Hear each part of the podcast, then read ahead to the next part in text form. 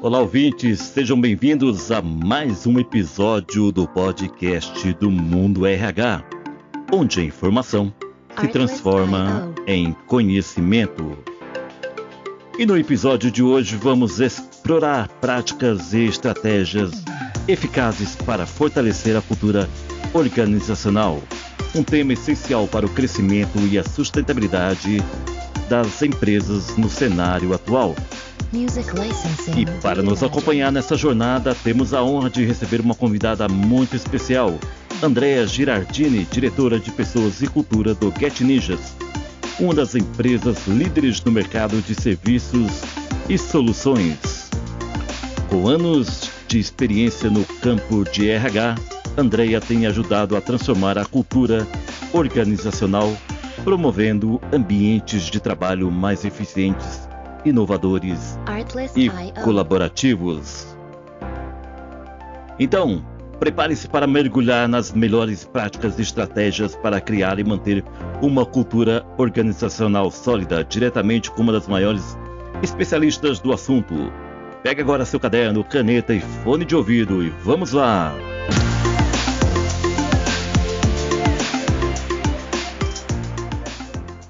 Olá, Andréa Girardini, boa tarde, tudo bem com você? Boa tarde, Francisca. É um prazer enorme estar aqui e espero contribuir bastante. Eu estou muito feliz com a sua participação aqui no podcast do Mundo RH. Espero absorver aqui muitos conhecimentos vindo da sua parte. Eu acho que vai ser uma troca muito bacana. Bacana. Andréia, conta para nós como que você definiria a importância da cultura organizacional para o sucesso de uma empresa no ambiente empresarial? Na minha opinião, é, nesses 20 anos aí de trajetória de carreira, a cultura organizacional é a espinha dorsal de qualquer empresa. Ela norteia os comportamentos esperados de todas as pessoas que fazem parte da organização. Então, sempre ela faz parte de todo o processo, ela é o que, é o que faz a empresa ir adiante. Então, sem ela, a gente desmorona, porque é dentro dessa cultura que a gente se move, que a gente espera que comportamentos é, façam parte do dia a dia das nossas pessoas, dos nossos líderes e também dos candidatos que a gente chama para fazer parte é, desse organismo vivo que é a empresa. Andréa, antes de a gente prosseguir com a nossa pauta, Gostaria que você contasse aqui para os nossos ouvintes um pouco sobre a dinâmica de negócios da Get Ninjas. Vamos lá. Para quem não conhece, o Get Ninjas é uma plataforma de serviços. O que, que a gente faz? A gente conecta quem precisa com quem sabe fazer. Deixa eu me explicar um pouquinho melhor. Se você precisa de, já precisou de um um pedreiro, de um pintor, de uma diarista, enfim, nós temos outras 500 categorias de serviços, de um churrasqueiro, é, de um chefe de cozinha, de uma nutricionista, de uma psicóloga, e sempre tive dificuldade de encontrar, o Get Ninjas faz isso para você. Você pode fazer o download do aplicativo, entrar lá como cliente, é, selecionar o que você precisa e dentro de algumas horas você terá aí no mínimo umas três pessoas para você escolher para atender a sua solicitação. Então, nós somos uma plataforma de serviços e, e a gente conecta aí as pessoas. Bom, agora que sabemos aí a atividade principal do Get Ninjas, vamos retomar aqui. Eu te pergunto quais são, quais são os principais elementos que compõem uma cultura organizacional sólida e como identificá-los em uma empresa? Eu diria que a dinâmica é a cultura, a cultura da empresa é muito dinâmica. Ela é desenvolvida no dia a dia entre aquilo que é aceito e o que não é aceito pelas próprias pessoas da empresa. Então, ela é como se fosse um mecanismo adaptativo e cumulativo e ela sofre mudanças o tempo inteiro, porque às vezes o que era aceitável hoje não é mais. Então, um exemplo que hoje é um exemplo inaceitável. Racismo, um outro exemplo inaceitável. É, qualquer tipo de fobia com pessoas LGBTQIA. Então, esses principais elementos da cultura são aqueles que permeiam e cimentam os comportamentos esperados das pessoas que pertencem e fazem parte da sua organização. Alguns membros que não emulam esse comportamento, que não possuem esses comportamentos, muitas vezes eles são expurgados dentro da própria equipe. Então, assim, a equipe não aceita. Então, quando a gente faz um processo seletivo, a gente já coloca perguntas desse processo de comportamentos que a gente espera que aconteçam. Como que vocês fazem isso, Andréia? Através de perguntas de seleção é, comportamentais. Por quê? Porque os nossos. As, os, é difícil não falar sobre cultura sem falar sobre emoção. Porque a gente é fruto das emoções que a gente sente. Então, baseado naquilo que a gente fez no passado, a gente consegue, de certa forma, prever aquilo que a gente vai fazer no futuro. E a entrevista de seleção comportamental, ela traz essas perguntas que são amparadas pelos valores da empresa e para que as pessoas que a gente traga para a organização já venham com esses comportamentos dentro da sua caixinha de ferramenta quando são contratadas. Então, os elementos que compõem a cultura são aqueles, de novo, que norteiam a empresa. Então, por exemplo, dentro da nossa cultura organizacional, os valores que nos, nos, nos norteiam, um deles é foco em resultado. Então, muita coisa que a gente faz durante a entrevista é focado para ver se a pessoa que a gente está contratando possui é, essa característica dentro do seu valor pessoal ou aquela que ideias valem mais do que cargo, que consegue trazer as suas ideias, independente de com quem ela esteja falando. Então, esses são os principais elementos que compõem a cultura organizacional. A gente precisa deles para que a gente consiga é, trazer mais resultado de uma forma colaborativa e que engaje as pessoas. O André, e como que os líderes e gestores podem contribuir efetivamente para a construção e fortalecimento da cultura organizacional em suas equipes? Eu acredito muito que a liderança precisa é, ter esses comportamentos, ser o exemplo daquilo que fortalece o, o, o, os valores da empresa e aquilo que a gente espera das pessoas. Eu sempre falo que um líder não pode ser casa de ferreira, espeto de pau, porque o líder, ele é aquilo que a gente espera das outras pessoas. Ele, ele é trazido para a empresa baseado naquilo que a gente espera que ele conquiste através das nossas culturas, da nossa cultura e dos nossos valores também. Então, como eles podem contribuir? Se abrindo, ouvindo as pessoas, é, entendendo que as pessoas são diferentes, que elas possuem, elas possuem bagagem diferentes, mas que dentro do conjunto organizacional existem alguns é, comportamentos que a gente espera que elas tenham e que elas sigam. E eles precisam é, nos ajudar a conseguir a corrigir quando isso sai fora de rumo. Se isso é, não anda, se isso não é corrigido, novamente, a própria equipe começa a se desintegrar, começa a não ser mais uma equipe de alta performance, começa a ser uma equipe mesmo que já dá aquela, aquela só no ombro, né? Beijinho no ombro das pessoas, tipo, eu não quero você aqui, eu não acredito naquilo que você faz. Então, como líder, é muito importante que a gente consiga perceber esses valores e que a gente é, corrija o rumo quando eles não estão é, e eles não vão ao encontro daquilo que a empresa espera. O André, você poderia compartilhar conosco algum exemplo de práticas bem-sucedidas que a sua gestão tem utilizado para fortalecer a cultura organizacional da Get Ninjas? Claro. É, Francisco, aqui no Get Ninjas, a, a gente o maior desafio desse ano é trazer um treinamento de liderança, tá? Focado em competências organizacionais que desenvolvam outras pessoas. Então, quando a gente fala de ferramentas de mercado, eu diria que a melhor ferramenta que o mercado tem a oferecer para a gente hoje é o autoconhecimento.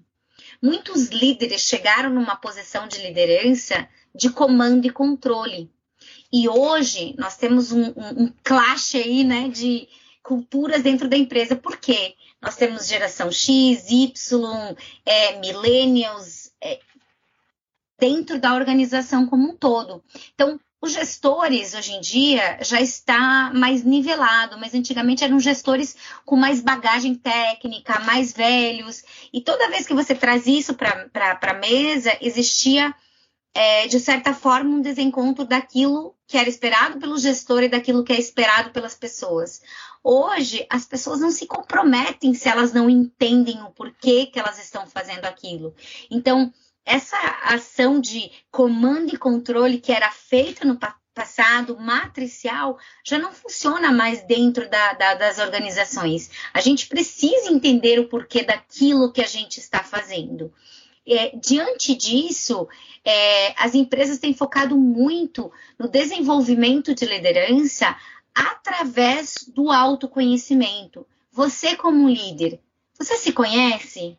Você conhece a sua equipe, porque a partir do momento que você se conhece, você entende as suas fortalezas e suas fraquezas, o porquê de suas fortalezas, o porquê das suas fraquezas, o porquê dos seus comportamentos, você começa a entender por que, que as pessoas são diferentes. E a beleza disso tudo, né? A riqueza disso tudo.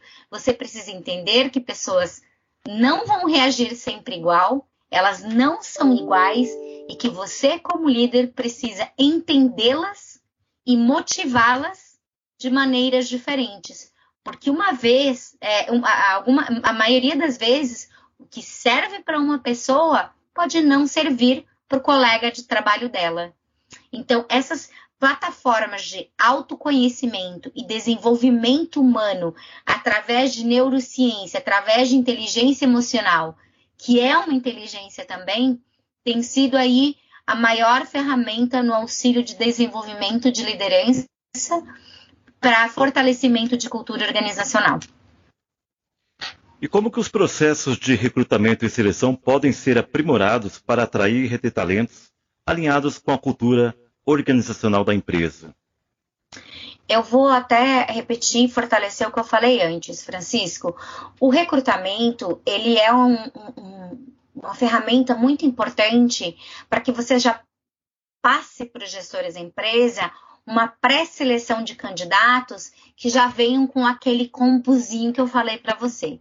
Então, dentro do Get Ninjas, por exemplo, nós temos cinco valores: foco em resultado, seu problema é meu problema, priorize e simplifique, ideias valem é, mais, do, mais do que cargos.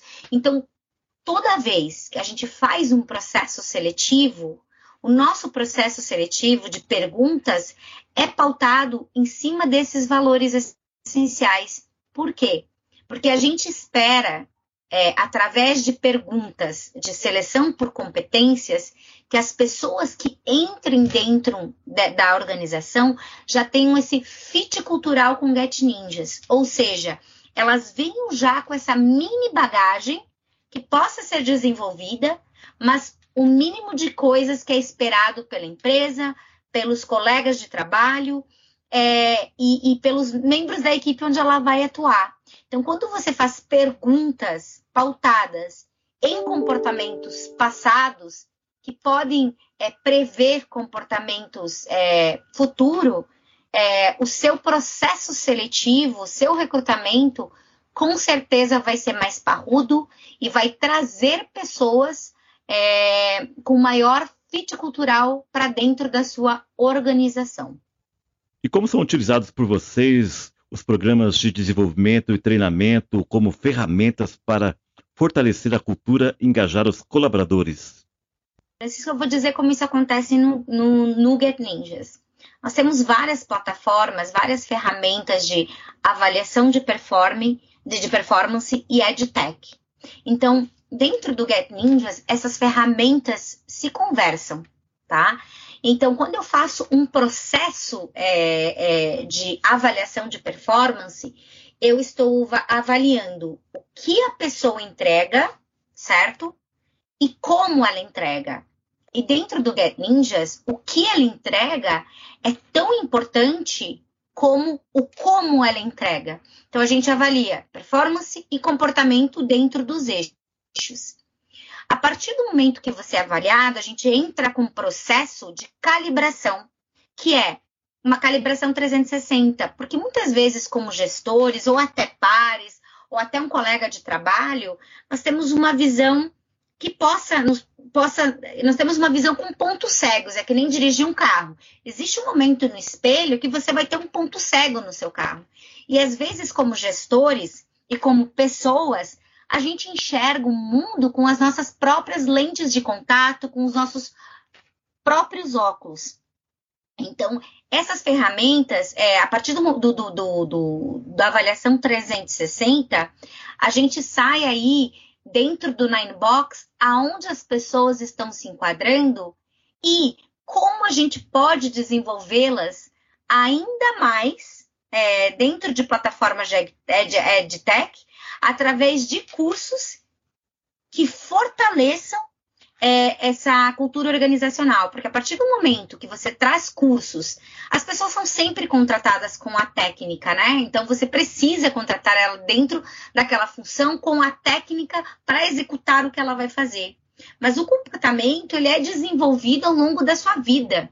O cérebro ele aprende mesmo na velhice. Então a gente desenvolvendo de novo esses comportamentos, a inteligência emocional, nós vamos ter colaboradores mais felizes e mais engajados como consequência. Porque se conhecer e entender o que você precisa melhorar faz com que você se torne um ser humano melhor, faz com que você se torne um profissional melhor e que você entenda que nem sempre é como você se vê é como os outros te veem. E sanar esse gap, essa, né, esse buraco entre uma coisa e outra, faz com que a cultura da empresa seja fortalecida através de comportamentos mais assertivos e mais é, emocionalmente desenvolvidos. André, como que vocês mensuram o impacto das, das estratégias e ações voltadas ao fortalecimento da cultura organizacional? Quais métricas e indicadores são utilizados? Nossa, essa é uma pergunta muito bacana para dentro da área de pessoas. É, como que a gente mensura o impacto disso, né? O número de pessoas que foram promovidas durante um determinado período de tempo, é, o número de pessoas que saíram da empresa um determinado período de tempo, as pessoas que saíram, em quais quadrantes do, do Nine Box elas se encontravam? Elas eram o que a gente chama de high performers, né? Performadores é, é, talentos que são mais, mais, mais é, possuem uma entrega e um comportamento maior, mais adequado à cultura da empresa. As pessoas que saíram estavam tendo uma alta performance, uma baixa performance. Qual foi o motivo que essas pessoas é, saíram da empresa? Elas indicariam a empresa para outra pessoa é, trabalhar? Qual a sua nota de, de, de Glassdoor, que é uma ferramenta gratuita, onde qualquer pessoa hoje em dia que troca de emprego vai lá e entra e consegue ver salário, consegue ver é, como os, os, os, os colaboradores veem a empresa sem ter nenhuma interferência da empresa. Então, é o que está lá. Então, qual a sua nota? Como as pessoas te veem? Elas indicariam você para trabalhar? Como que a sua remuneração está de acordo com a remuneração do mercado. As, os teus high performers estão com uma remuneração mais alavancada, mais agressiva com relação às pessoas que não entregam tanto assim? Então, essas são algumas das métricas que nós podemos utilizar é, para mensurar esse impacto. A gente pode usar a métrica de felicidade, o quanto as pessoas estão engajadas e felizes com aquilo que elas fazem, é, o relaciona a nota de relacionamento entre pares, a nota de relacionamento entre colaboradores e gestor direto. É, tanta coisa, Francisca, eu acho que aqui daria até é, um livro, viu? Porque a gente pode avaliar nota de feedback, nota de satisfação com a empresa, alinhamento entre, entre empresa e gestão. Então, é muita coisa. Eu sempre falo, existe uma gama de coisas, mas o que essencialmente você está querendo medir? Qual o seu objetivo com isso? Então, eu quero. Depende muito daquilo que você precisa avaliar em determinado momento. Mas essas que eu citei podem ser um bom começo para para avaliar a cultura da empresa, principalmente a métrica de felicidade, de como estou me sentindo, que aqui dentro do Get Ninja a gente chama de office vibe, né? Como, estão a, a, como está a vibe aí dentro do escritório. André, conta para nós aqui qual é o impacto da felicidade dos colaboradores no ambiente de trabalho. Podemos considerar esse item como parte da política de atração e retenção de talentos?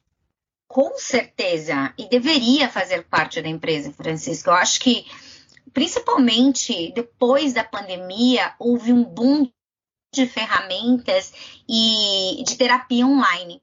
Aqui no Get Ninjas, a gente, é, inclusive, você pode achar psicólogos na nossa plataforma, a gente usa uma ferramenta é, de terapia online, é, 40% dos nossos colaboradores fazem essa terapia. E é muito importante porque o Brasil é o maior, é o, é o país mais ansioso do mundo ter esse índice de felicidade, porque os estudos já apontam, e você pode procurar esses estudos na Finlândia, em países que são mais desenvolvidos que o Brasil, que pessoas que trabalham felizes entregam mais em menos tempo, e são pelo menos 30% mais produtivas do que seus pares que não são felizes. E eu acredito muito que as organizações têm percebido que você não consegue ser um profissional feliz se você não é uma pessoa feliz. Você não separa uma pessoa ao meio e diz agora você está no trabalho e agora você está em casa. A pessoa, o ser humano, é o conjunto de tudo. Então, as empresas precisam fortalecer e precisam é, ter essa ciência de que ao fazer a pessoa feliz ou mais feliz, ao se autoconhecer, ela vai ter um profissional mais feliz, um profissional mais realizado. Porque o que, que a gente tem percebido? Isso é conhecimento empírico, não é história. A Andrea fazendo observação do ambiente onde ela trabalha hoje, onde ela já trabalhou que quando a gente ajuda a pessoa a entender melhor sobre ela mesma, sobre os gatilhos mentais que elas têm sobre determinada situação, e a gente empodera, trazendo mais para o protagonismo, você sendo responsável por aquilo que acontece na sua vida.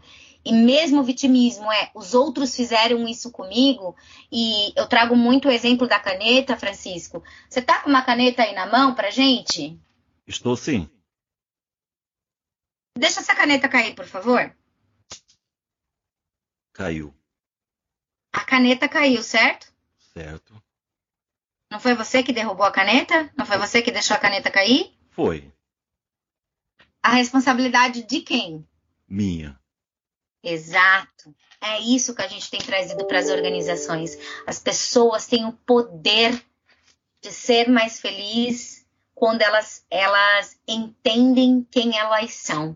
E é isso que a gente tem trazido para dentro das organizações. Não só a terapia, mas ferramentas de autoconhecimento, ferramentas de controle das emoções que a gente sente. As nossas decisões são muito baseadas em percepções que a gente tem do mundo. E veja, percepções não são fatos. Então, nem sempre aquilo que eu estou falando é aquilo que talvez você esteja ouvindo. E mais do que nunca, nos últimos, desde 2020, as empresas têm acordado e ligado aí as anteninhas, sintonizado aí o, o, o rádio para essas ondas do que está acontecendo aí dentro do ser humano. André, obrigado pela dinâmica aí. Já estamos próximo aqui do finalzinho do nosso podcast. Mas eu queria saber de você qual que é o seu propósito de vida pessoal e profissional e como que esse propósito reflete no dia a dia na sua gestão na Get Ninjas. Vamos lá. É, eu vou falar uma coisa muito substancial, mas que me move e eu revi um vídeo que alguém gravou de mim no meu, no meu MBA. André, qual é o seu objetivo na vida? É fazer o outro tocar o pôr do sol. Como é que é isso? Enquanto eu puder ajudar as pessoas a mudarem para melhor, nem que seja 1%, meio por cento, um passo por dia, em 365 dias serão 365 passos. Serão vários percentis melhores. O meu objetivo de vida é trazer para as organizações aonde eu sento na cadeira de diretora de RH, de diretora de pessoas, de gestão de pessoas. Cada vez os nomes mudam mais, mas eu gosto de, de dizer que pessoas e cultura são o centro de tudo que a gente faz. Se você não entende as pessoas, você não entende de nada, porque as pessoas fazem o mundo girar. Então, enquanto eu puder existir, enquanto eu puder tocar e melhorar a vida de qualquer pessoa que eu encontro no caminho, eu faço isso. E esse foi o motivo pelo qual eu escolhi trabalhar dentro da área de recursos humanos, uma área que às vezes é bombeiro, psicólogo, arquiteto, nós somos um pouquinho de tudo. E eu tenho muito orgulho é, do que a gente faz aqui e das vidas que muitas vezes já agradeceram, é, agradecem através de vários meios algum momento em que eu tive que puxar uma orelha, em que eu tive que dar um conselho, em que eu reparei alguma coisa que ninguém reparou. E é sobre isso, Francisca, é sobre os pequenos detalhes e a fragilidade que esses pequenos detalhes podem ter na vida das pessoas. Às vezes, uma abelha voando no seu ouvido pode ser um zunido e pode ser um evento que te incomoda. Eu estando aqui do outro lado da tela, eu não estou ouvindo esse zunido e essa abelha não está me incomodando. E a empatia é fazer essa troca, mas se está incomodando o Francisco, para ele é um gatilho, para ele é um problema. Então deixa eu entender isso. E é sobre isso, é tentar fazer a vida do outro cada dia melhor, sendo você mesmo um ser humano melhor. Gente, eu conversei com Andréa Girardini, diretora de Pessoas e Cultura do Get Ninjas, a quem eu agradeço muito, mas muito mesmo pela sua valiosa participação aqui no podcast do Mundo RH. Foi um prazer, Francisco. Gratidão. Espero que essas palavras encontrem quem elas precisam encontrar nesse momento. E é isso aí. Esse foi mais um episódio do podcast do Mundo RH.